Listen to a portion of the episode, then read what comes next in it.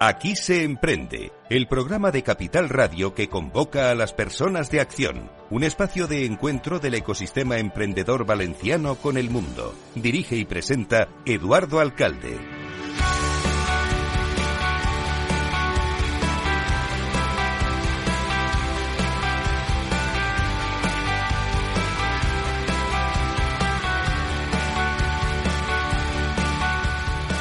Bienvenidos a Aquí se emprende, bienvenidos a Capital Radio, que es un programa que emitimos semanalmente en Capital Radio, en el que intentamos siempre traer startups, emprendedores, gente que se parte la cara por sacar adelante las empresas con dificultades, porque es cuando están empezando. Hoy contamos con la presencia de Alfonso Narro, que es el director general de Ogallar.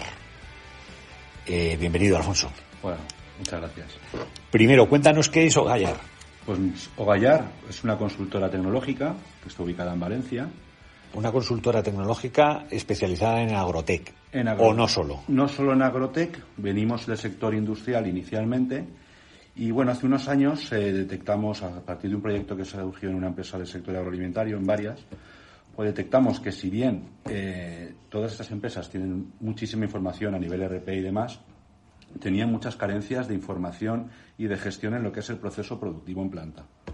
Entonces, a raíz Cuando te refieres al proceso productivo en planta, es decir, una vez que se ha recogido, hablo fruta o cualquier elemento de, de la agricultura, en los almacenes. Correcto. Y una vez ya se, se, se va a proceder a la transformación, pues bueno, incurre en maquinaria, incurre en mucha mano de obra, porque es un sector muy intensivo en mano de obra, y lo que nosotros detectamos es que había mucho retraso en la información que recibía la, empresa para poder hacer mejoras en la gestión.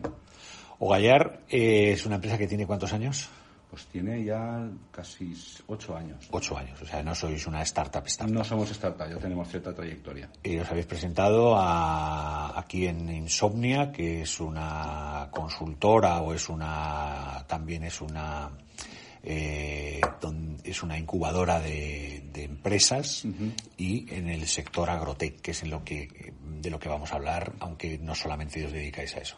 Inicialmente estábamos más orientados al sector industrial, pero bueno, a raíz, a raíz de este proyecto que te comenté, que detectamos esta necesidad, nos hemos orientado mucho en el agroalimentario. Nuestros principales clientes son del sector agroalimentario. Sois tres socios, dos de ellos eh, ingenieros, o sea, manejo de informática, y tú economista. Economista. ¿Y qué pinta un economista? Pues pinta, bueno, yo a raíz de, la incorporación de clientes del sector agroalimentario y de, encontrar ese nicho, yo vengo del sector agro, yo tengo 15 años de experiencia en una empresa del sector agroalimentario como director financiero también estaban coordinando el departamento de IT dentro de esas empresas y yo creo que...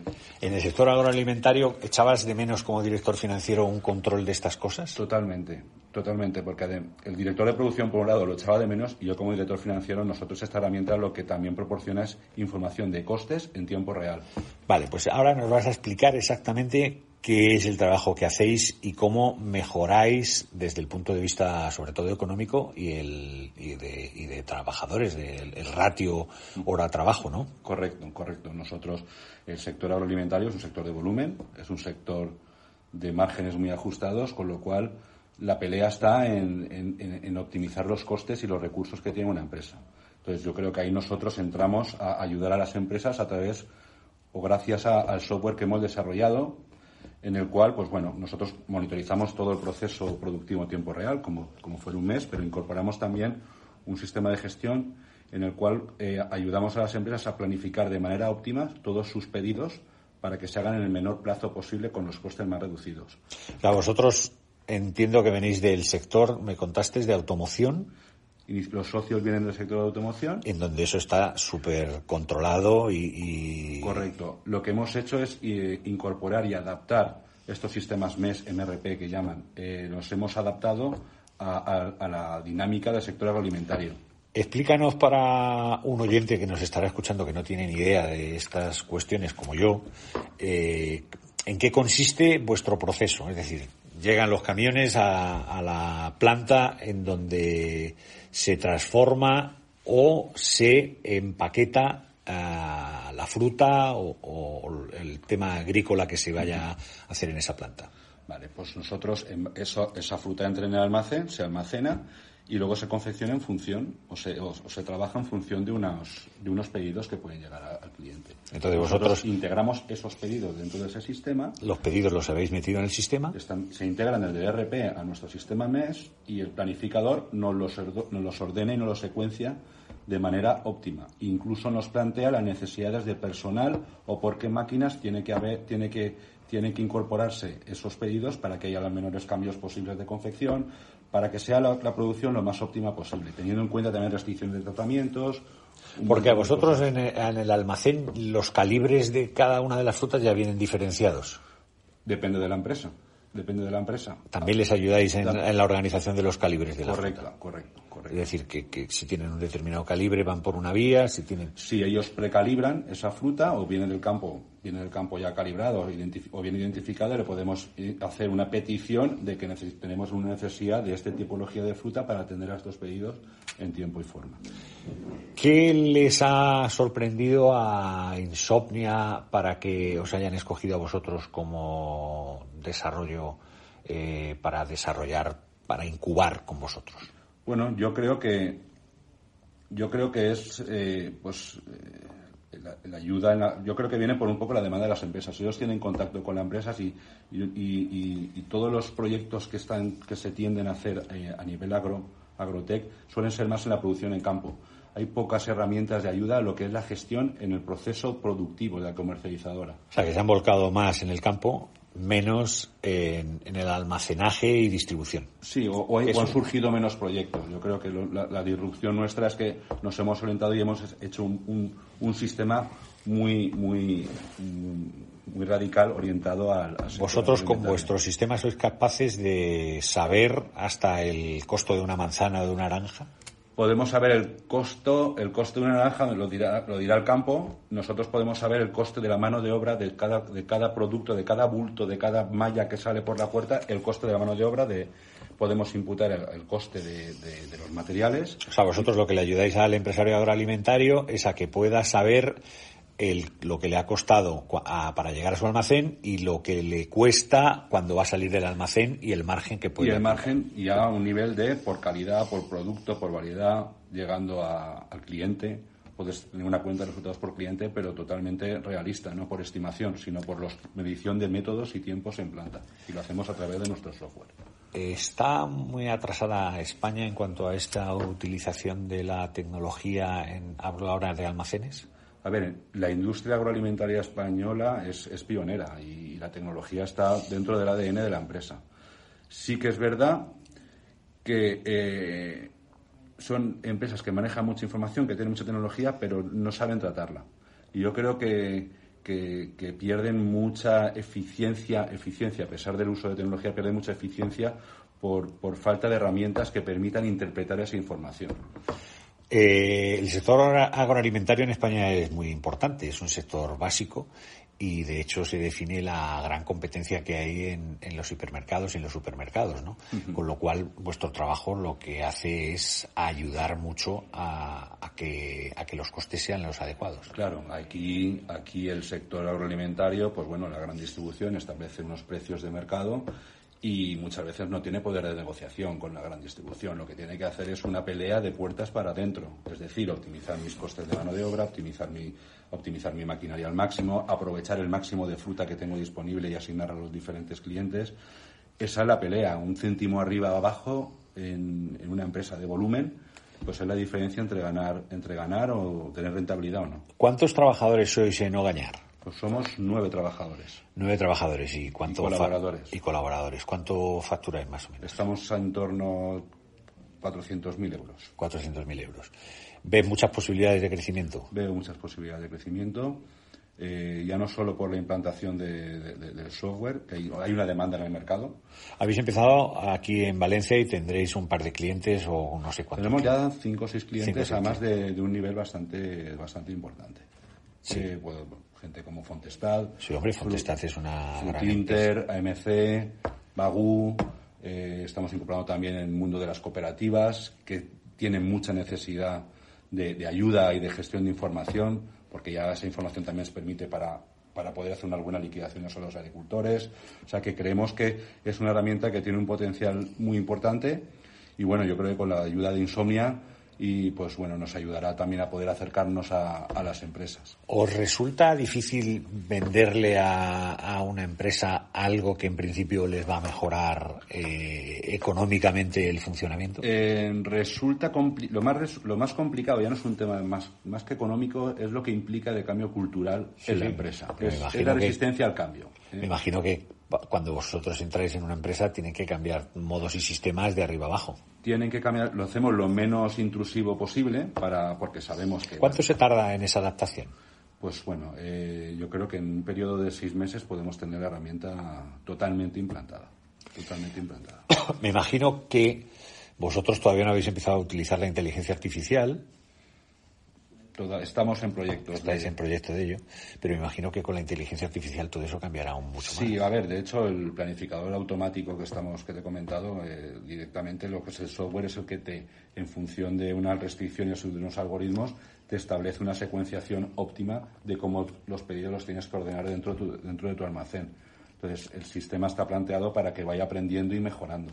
En cualquier, en cualquier caso, además, me imagino que que cuanta más información tiene este, este sistema que vosotros utilizáis, ¿cómo se llama el sistema? Citrus. Citrus.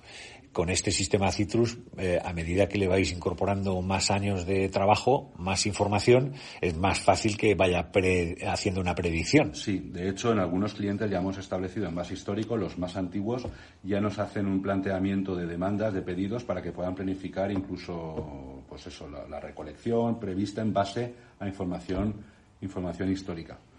Y bueno, sí que han surgido proyectos y posibilidad de, incorporar más información, cruzando, cruzando más datos de, pues eso, de predicciones meteorológicas y demás, que eso afecta mucho la demanda, sobre todo en centro Europa. Pero bueno, esos son proyectos a medio plazo, ahora estamos más orientados en, o sea que la parte de crecimiento del software. En lo que es eh, el Big Data, cuanta más información, más posibilidades tienes de, mejora de vuestro de Citrus. Correcto, correcto.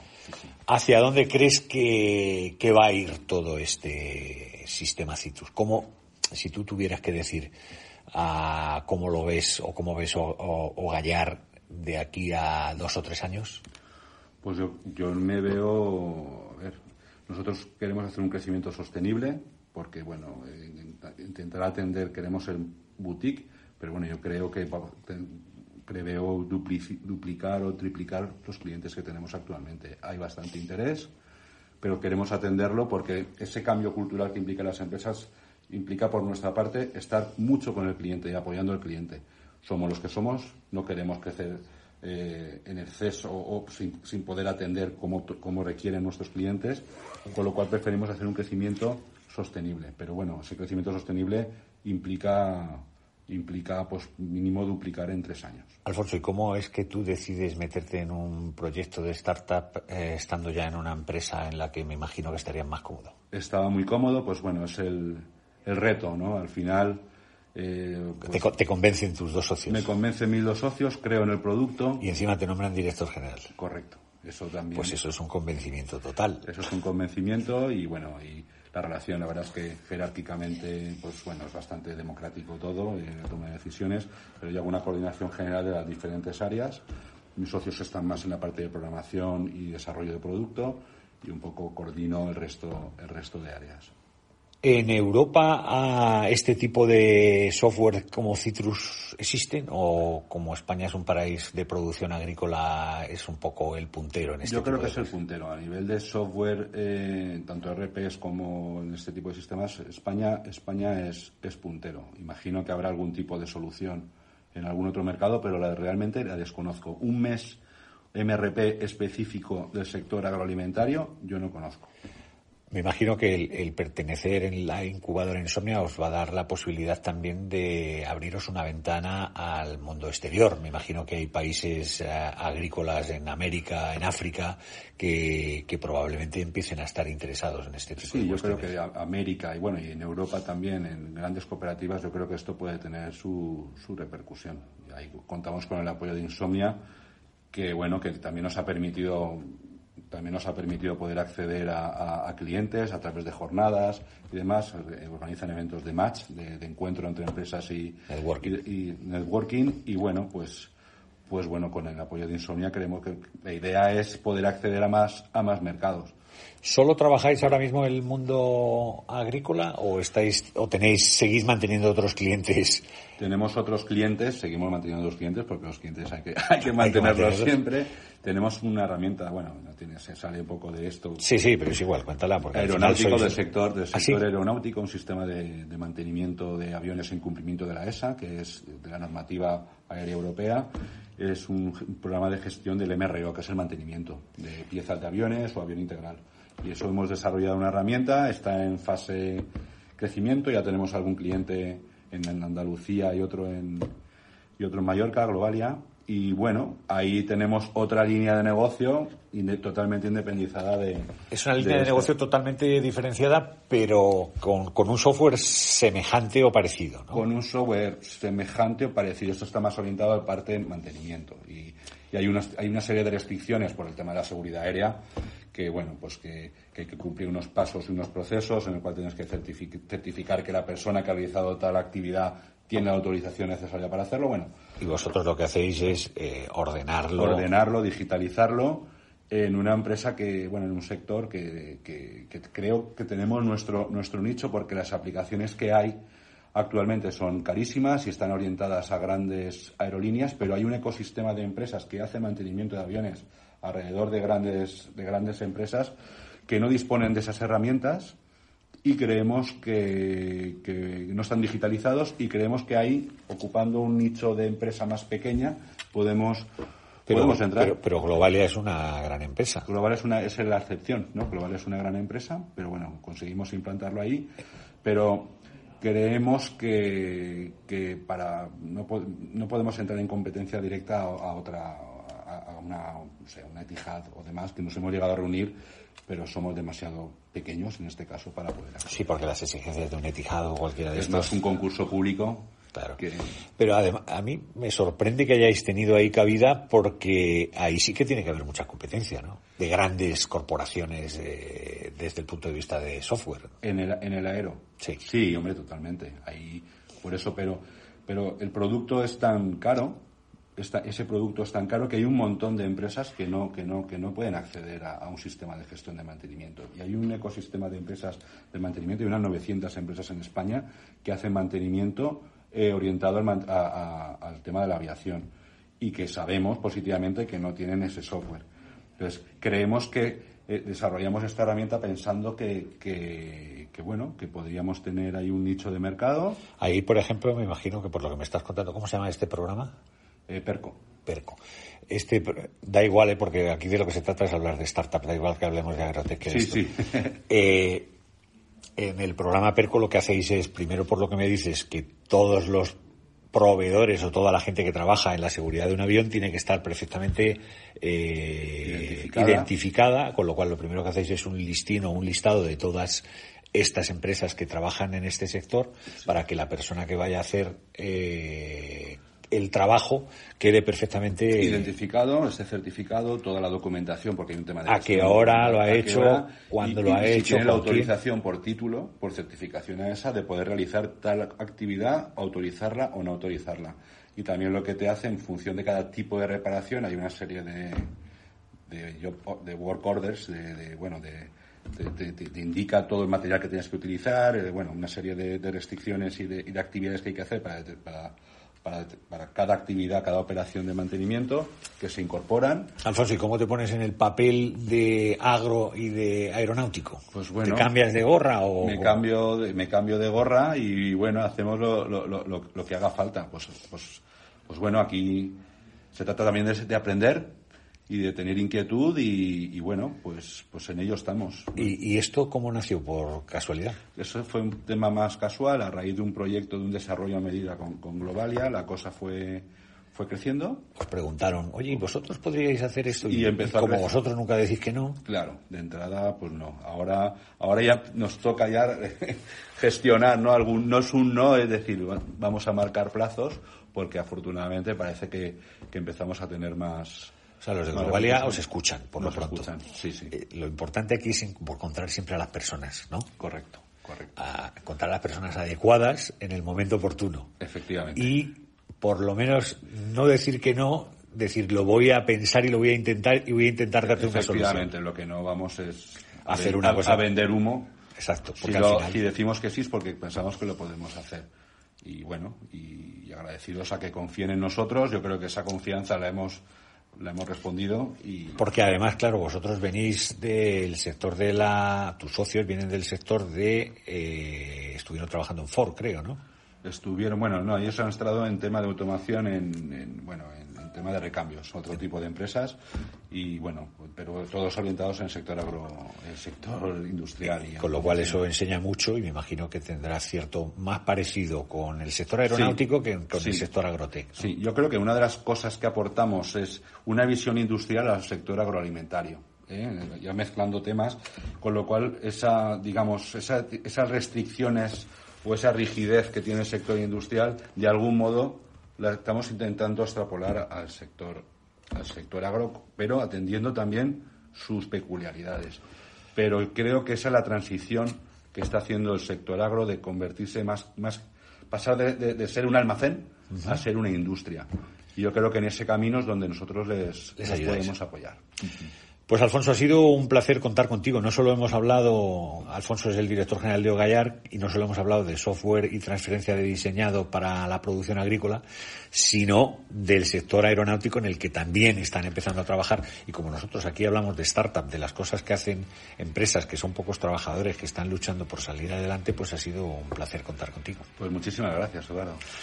Y muchísimas gracias a todos ustedes, como siempre, por escucharnos en Capital Radio, en Aquí se emprende, ya saben, donde intentamos traer a gente con ganas, startups que están luchando por salir adelante. Gracias y hasta pronto.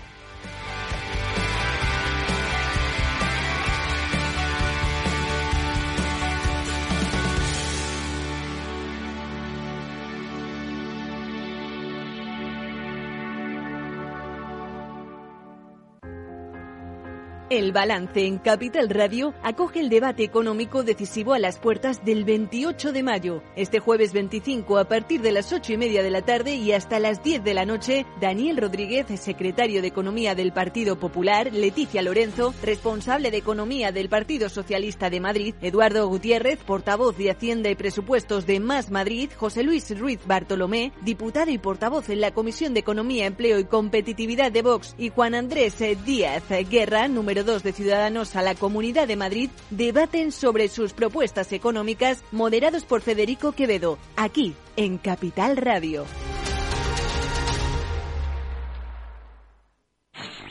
En Capital Radio te mantenemos económicamente informado desde que amanece. Son las 7 de la mañana, hora central europea, las 6 de la mañana en Canarias. Aquí comienza Capital, la bolsa y la vida.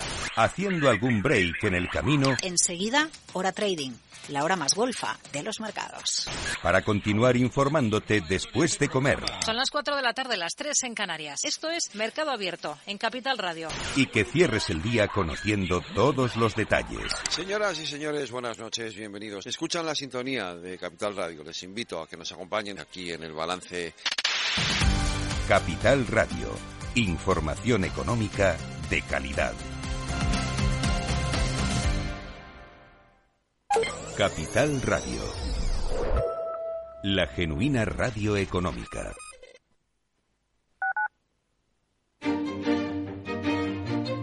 Valor Salud. Tiempo de salud. Su actualidad, sus personas, sus empresas. Todos los viernes a las 10 de la mañana en Capital Radio, con Francisco García Cabello.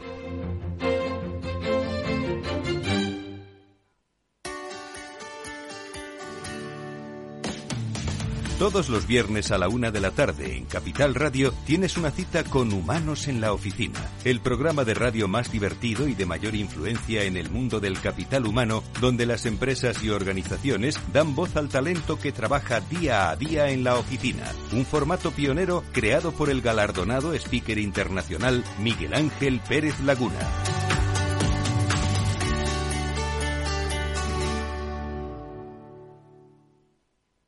Madrid, 103.2 FM, Capital Radio.